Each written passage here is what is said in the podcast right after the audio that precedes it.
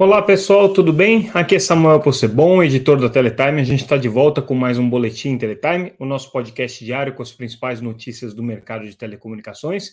E hoje a gente vai trazer não só o que foi notícia nessa segunda-feira, dia 27 de março de 2023, mas também eu vou comentar algumas coisas que aconteceram na última sexta-feira, que normalmente a gente não tem o um podcast, mas é, foram alguns fatos relevantes aí que eu acho que vale a pena analisar à luz de tudo que está acontecendo, da discussão sobre o futuro da Oi, sobre a questão envolvendo o futuro das concessões de telefonia fixa, o debate no Tribunal de Contas. Então, é, eu vou passar rapidamente por algumas notícias que a gente trouxe no final da semana passada, só para não deixar isso daí eh, em branco, porque certamente muita gente que acompanha o nosso podcast tem interesse nesse assunto. E depois a gente vai para as notícias de hoje, falando sobre o mercado de banda larga, sobre o mercado de TV por assinatura, sobre a estratégia da Sky com redes neutras, falando também sobre conectividade significativa, educação conectada, tem um monte de assunto, então hoje o nosso podcast talvez fique um pouquinho mais longo. Vamos lá. Começando com o que foi destaque na sexta-feira passada, a gente analisou, a gente é, decupou é, o acórdão do Tribunal de Contas da União sobre os termos da migração é, de modelo de concessão para o modelo de autorização de telefonia fixa.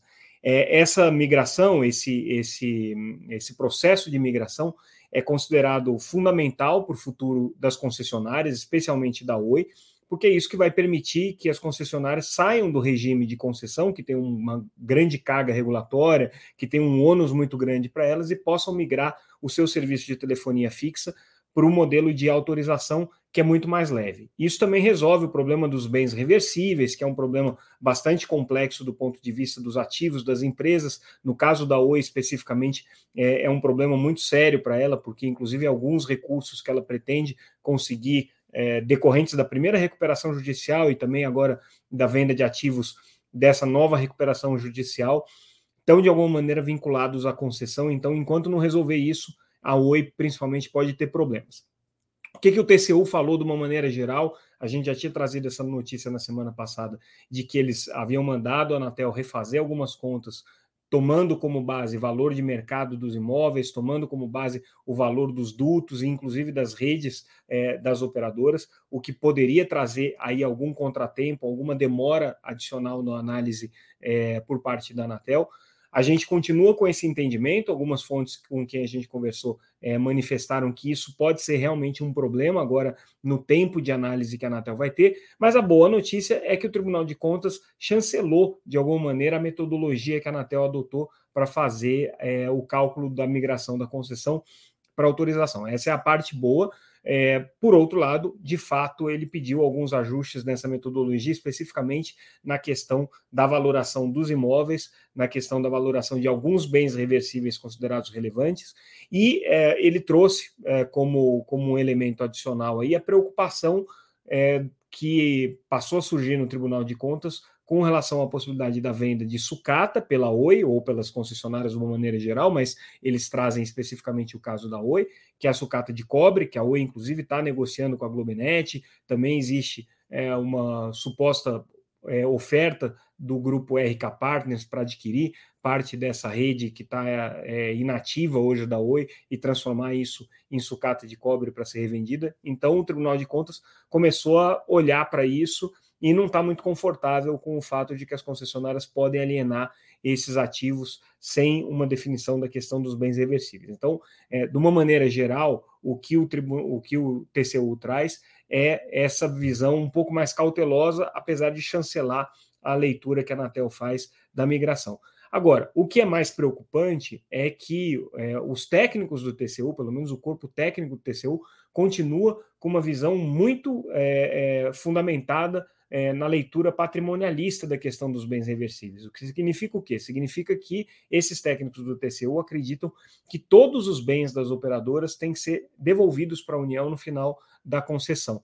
É, isso é um grande complicador para as concessionárias de uma maneira geral, a Oi especificamente, pode trazer é, algum estresse adicional aí e aumenta certamente o risco de judicialização do processo, porque havendo uma manifestação técnica do TCU, ainda que o acórdão é, dos ministros no plenário vá num sentido diferente, isso aqui pode sim é, ser utilizado no futuro em ações judiciais, pode trazer problemas aí com relação aos outros órgãos de controle, como o Ministério Público.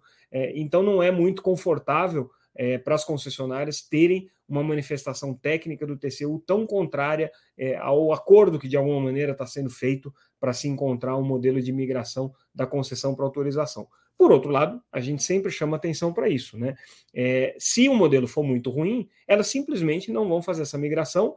Para a Oi, especificamente, isso é um problema, porque ela vai ficar com esses bens aí empatados até 2025, não vai conseguir resolver a vida dela até lá mas elas simplesmente não fazem a migração. Ao final é, do período da concessão em 2025, devolve as outorgas e é, aí a judicialização certamente vai acontecer por conta da questão dos bens reversíveis e de como é que você faz essa devolução aí desses ativos, desse patrimônio para a União, a depender de qual que vai ser a interpretação que vai ser dada. Bem complexo esse assunto, é um assunto é, que tem muitas nuances, a gente está acompanhando e tentando traduzir aqui da melhor maneira possível para vocês o que está acontecendo. Mas o resumo da ópera é que é, o que parecia ser um acordo para ser fechado no curto prazo entre a Anatel, o Tribunal de Contas e as concessionárias para que se resolvesse esse modelo de imigração, talvez aí tenha tido que dar alguns passos atrás. Vamos ver qual vai ser o comprometimento de cronograma em relação a isso.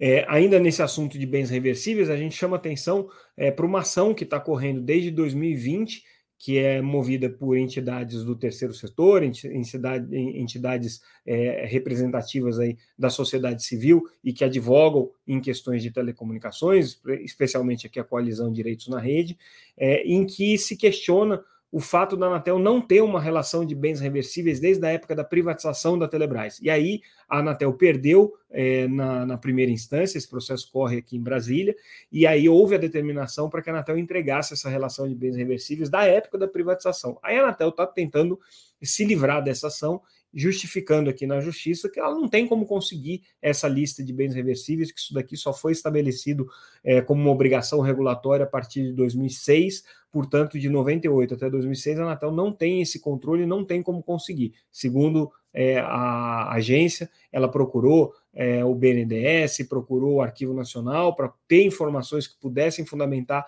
essa resposta, mas ela não tem segurança para poder entregar uma relação de bens reversíveis aí que date da época da privatização. Então, é mais um componente aí para complicar esse debate super complexo da questão dos bens reversíveis. Outra notícia que a gente trouxe na sexta-feira, para a gente encerrar essa passagem sobre os destaques da semana passada, foi uma publicação da Meta, controladora do Facebook, trazendo aí alguns argumentos contrários à ideia de taxação das é, redes, é, da, da, do, dos provedores de dos provedores de conteúdo na internet pelo uso da infraestrutura. Né? Essa discussão aconteceu no começo do ano em Barcelona, a gente acompanhou aqui durante o Mobile World Congress. É uma pressão muito grande das operadoras de telecomunicações para serem remuneradas pelos grandes geradores de tráfego é, pelo uso das redes, eventualmente até é, investimento desses é, operadores, desses é, é, provedores de conteúdo na construção de infraestrutura. E aí a meta foi justamente nesse ponto. Ela disse: olha, é o seguinte, existem muitos investimentos que são feitos pelas empresas de internet, pelas empresas OTT, como a gente chama, né? É, e que não são sequer conhecidos pela sociedade ou ninguém tem ideia do volume desses investimentos. Aí eles citam mais de 880 bilhões de dólares em investimento de infraestrutura que teriam sido feitos pelas empresas de internet, né? É, e no caso especificamente é, da, do período de 2018 2021, é, esses investimentos foram da ordem de 120 bilhões de dólares. Segundo é, a Meta, né, é, ela desde 2017 ela investiu, investiu mais de 100 bilhões de dólares entre investimentos em infraestrutura e custos operacionais é, na manutenção seu, da sua infraestrutura de, de telecomunicações, né? É, e com isso, né, segundo ela, né, as operadoras de telecom tiveram uma economia bastante significativa. Então, o ponto aqui trazido pela Meta é que se vai ser feita essa discussão sobre é, taxação das empresas de internet pelo uso da infraestrutura e, e cobrando essas empresas de internet para que elas, é, de alguma maneira, remunerem as operadoras de telecomunicações pela, pelos investimentos em infraestrutura, elas estão colocando que outros investimentos estão sendo feitos ali e que essa conta vai ter que ser feita, né? Se é que isso vai acontecer mesmo. Então, interessante esse posicionamento da meta, vai muito em linha com o que disse o Netflix durante o Mobile World Congress, que disse: olha, eu sozinho investi nos últimos cinco anos 60 bilhões de dólares em conteúdo. Isso daí vai para conta também desse debate entre empresas de telecomunicações e empresas de internet. Enfim, a polêmica está colocada aqui. Trazendo as notícias agora já da segunda-feira, dia 27, é, balanço da Anatel, trazendo aí os dados de fevereiro é, com relação aos serviços de telecomunicações. A gente destaca aqui o serviço de banda larga fixa, que ultrapassou pela primeira vez a marca de 45 milhões de acessos. Na verdade, foi ultrapassado em janeiro e aí agora em fevereiro tem um, uma subnotificação aí de alguns operadores, então caiu de novo, mas o importante é chegou na marca de 45 milhões de acessos de banda larga, segundo a Anatel, então o mercado de banda larga fixa continua crescendo, agora um ritmo um pouco mais lento. Se a gente olhar só o que aconteceu no primeiro bimestre desse ano, nos dois primeiros meses, BrisaNet tem sido destaque aí de crescimento, com cerca de 35 mil usuários adicionados, seguida aí de perto pela Claro, que aparentemente voltou é, a acelerar o seu ritmo de é, expansão da base de banda larga fixa. Então, confere lá a matéria, tem todas as operadoras que se destacaram. No sentido é, inverso, TV por assinatura está é, enfrentando os dois primeiros meses do ano muito difíceis, muito duros. A perda de base está num ritmo extremamente acelerado, já foram perdidos aí nesse, nesse período aproximadamente 350 mil assinantes só nos dois primeiros meses.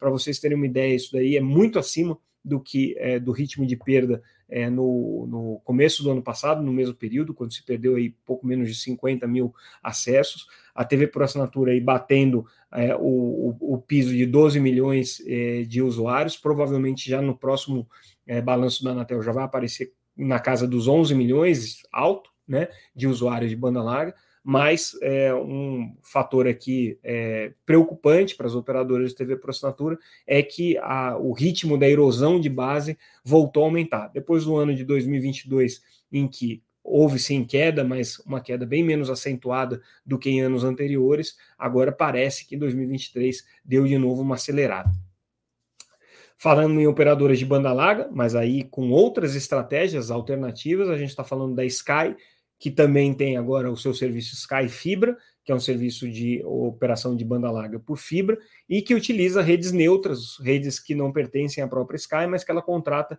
de prestadores. Ela já tinha feito um acordo com a Fibrasil é, no final do ano passado, e agora anunciou também um acordo com a American Tower, que é outra empresa provedora de é, infraestrutura de redes neutras, para ampliar a sua cobertura em cerca de 40 cidades até o final do ano. Então, esse aqui é o plano da Sky, que está aí com uma estratégia bem agressiva de crescer o seu footprint, a sua cobertura de banda larga, é, com o uso das redes neutras, que é a solução para ela, que não tem rede própria de fibra, né? E também agora não teria condições de fazer esses investimentos. É, hoje, né, aliás, na segunda-feira também teve um debate importante no Ministério sobre é, o Dia da Inclusão Digital, e aí o destaque foi para três elementos que começaram a figurar aqui bastante a fala das autoridades e que podem indicar aí uma, uma, uma consolidação de uma tendência de novas políticas públicas na área de banda larga. É, o conceito de conectividade significativa, né, de letramento digital e a discussão sobre preço da banda larga. Conectividade significativa é um conceito amplo, utilizado principalmente por entidades é, da sociedade civil, para qualificar a quali para qualificar a qualidade é um pouco redundante, né? Mas para qualificar a banda larga oferecida para os cidadãos, é uma banda larga que sirva não só para o acesso simples à internet, mas para consumo de aplicações mais complexas, como vídeos, como plataformas de educação à distância, como plataformas de é, é, vídeo chamada. É, então, o conceito de, de, conectividade significativa é um pouco mais amplo é, e que prevê justamente é, é que essa conectividade traga consigo não só um acesso simples à internet, mas um acesso qualificado à internet. E também é um outro tema que está muito é, sendo utilizado, é, principalmente do ponto de vista dos formuladores de política pública, é a questão do letramento digital, que significa dar às pessoas a condição de entenderem, sentirem necessidade e de acessarem a internet. Muitas pessoas hoje não acessam a internet simplesmente porque não conhecem ou não têm familiaridade com a tecnologia ou não têm o conhecimento necessário para poder é, utilizar a internet e as plataformas de banda larga. Então, o letramento digital passa a ser um item importante da agenda. E, obviamente, preço, porque todo mundo sabe que hoje é, a conectividade talvez não seja o grande problema, né? O, o acesso à internet está disponível na maior parte do território brasileiro, pelo menos é, em boa parte é, da, da, das localidades e cidades em que mora uma quantidade expressiva é, de, de brasileiros mas é, as pessoas não acessam a internet porque o preço é alto, porque não tem conhecimento, aí volta para a questão do letramento digital, e não vem muito sentido naquele acesso com os serviços que estão disponíveis, aí entrando na, na, questão da conectividade significativa. Então, esse debate é interessante, meio que dá o tom das políticas públicas. A Anatel vai realizar é, eventos nessa área, né? existe um debate bastante é, é, já consolidado, mas em crescimento sobre o conceito de conectividade significativa dentro do governo. Parece que esse aqui vai ser o tom das políticas públicas daqui para frente. Falando em políticas públicas, aí a gente vai fazer um momento propaganda aqui da Teletime. É, no próximo dia 11 de abril, em Brasília, acontece presencialmente o Seminário Educação Conectada, que a Teletime organiza, que é um evento é, que eu particularmente gosto muito de organizar e de trazer para vocês, um evento em que a gente discute políticas de educação digital e os pontos de intersecção entre as políticas de educação e as políticas de telecomunicações. A gente teve nos últimos anos uma série de políticas voltadas para isso, tem uma quantidade bastante grande de recursos que estão sendo colocados em políticas de conectividade. A gente tem é, a destinação de parte dos recursos do FUST para isso, a gente tem a Lei 14172 de 2021, que também destina 3,5 bilhões de reais para políticas de aplicação de, de, conexão em escolas. A gente tem os recursos da, do edital de 5G, também outros 3,5 bilhões de reais que têm que ser aplicados em conectividade em escolas. A gente tem políticas que estão sendo implementadas pelo Ministério da Educação, então tem muita coisa acontecendo na área de educação conectada. E a gente, nesse evento, discute um pouco quais são essas políticas, quais são as oportunidades, quais são os problemas que essas políticas estão enfrentando, quais são os modelos internacionais e nacionais que podem servir de inspiração e servir de referência para a implementação dessas políticas, os pontos de atrito e, obviamente, né, qual que é o papel tanto do poder público quanto das empresas privadas é, em levar a conectividade à escola. Um tema super relevante, super importante, está na ordem do dia, tem muito dinheiro circulando nisso, muitas políticas sendo realizadas, e a Teletime faz esse evento no dia 11 de abril, aqui em Brasília. Convido a todos a entrarem no site, conhecerem a programação completa. A gente vai ter desde participação da Anatel, Ministério das Comunicações, Ministério da Educação, Casa Civil, Tribunal de Contas da União, a ITU, entidades é, do terceiro setor, é, Mega Edu, Fundação Telefônica, Fundação Porto Seguro, enfim, uma série de empresas é, e entidades participando do evento. Vai ser um, um, certamente um encontro muito rico em debate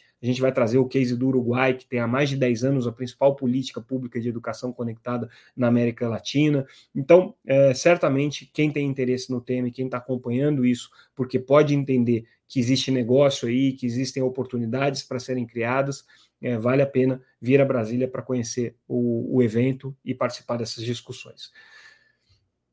Mudando agora totalmente de tema, tá? É, a gente é, conversou hoje com a Anatel, e aí a informação que a Anatel deu é que eles acreditam que o Brasil pode ter mais de dois, mais de dois operadores de AFC na faixa de 6 GHz. O que é o AFC? Na verdade, é uma base de dados de alocação dinâmica de frequências, é, e essa base de dados está é, tá vinculada diretamente ao padrão Wi-Fi 6E.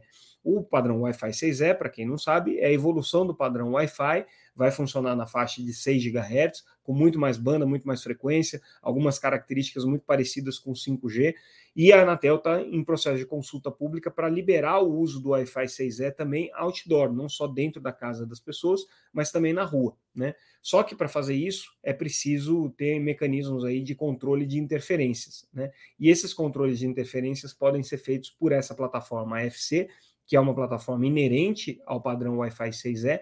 Cada, cada país vai ter o seu operador dessa base de dados, o Brasil, segundo a Anatel, pode ter mais de um operador.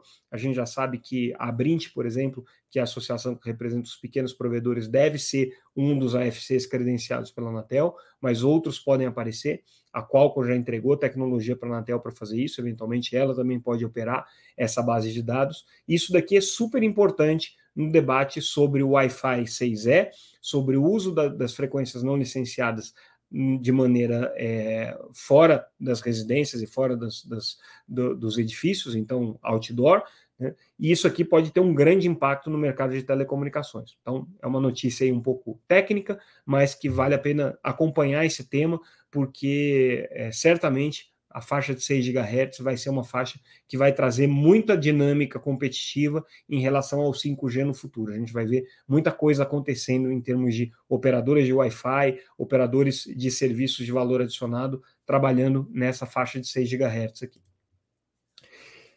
Falando um pouco sobre políticas digitais, é, hoje o Ministério de Desenvolvimento, Indústria e Comércio é, finalmente é, oficializou, formalizou né, é, o, a criação é, da área do Ministério que vai cuidar de políticas digitais. Trata-se, na verdade, é, de, uma, de uma coordenação geral né, que, vai, que vai tratar de economia digital e transformação digital, inovação e novos negócios isso daqui vai ficar dentro é, da Secretaria de Desenvolvimento Industrial do Ministério é, de Indústria e Comércio.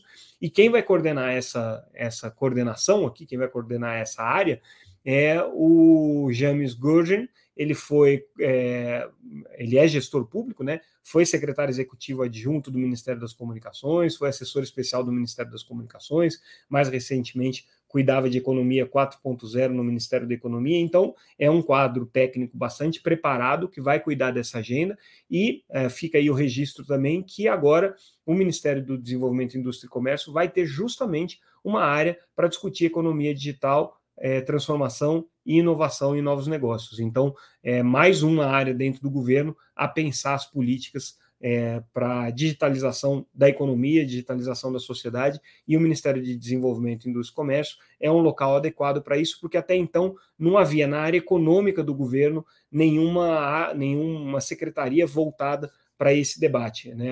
Ao contrário do que acontecia na época do Ministério da Economia, em que havia alguns, algumas secretarias dentro do Ministério da Economia tratando dessa pauta, inclusive o, o James participava disso, é, no, no, no, no governo Lula, é, na formatação dos ministérios, a gente tem mais de 12 é, áreas ali diferentes tratando de políticas digitais, mas nenhuma dentro da área econômica, que obviamente faz todo sentido, porque falar de políticas digitais vai muito além só do debate sobre desinformação, sobre fake news, sobre é, competição de OTTs com as empresas de telecomunicações, né?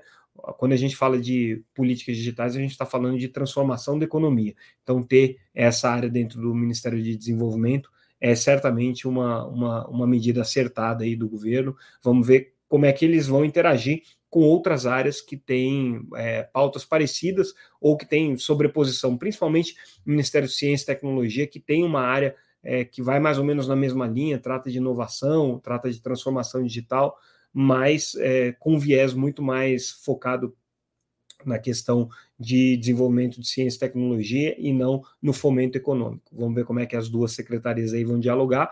Isso passa também pelo Ministério das Comunicações, enfim. E aí, para a gente fechar, eu destaco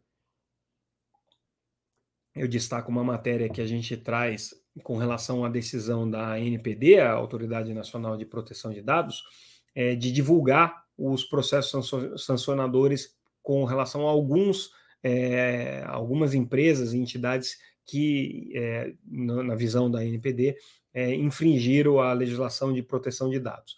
É, os analistas com os quais a gente conversou, de maneira geral, consideram acertada essa decisão da NPD de dar divulgação, entendem que é, essa divulgação já traz um peso sancionatório, então é um constrangimento para as empresas, o que faz com que elas tenham mais cuidado com relação à, à proteção e privacidade de dados.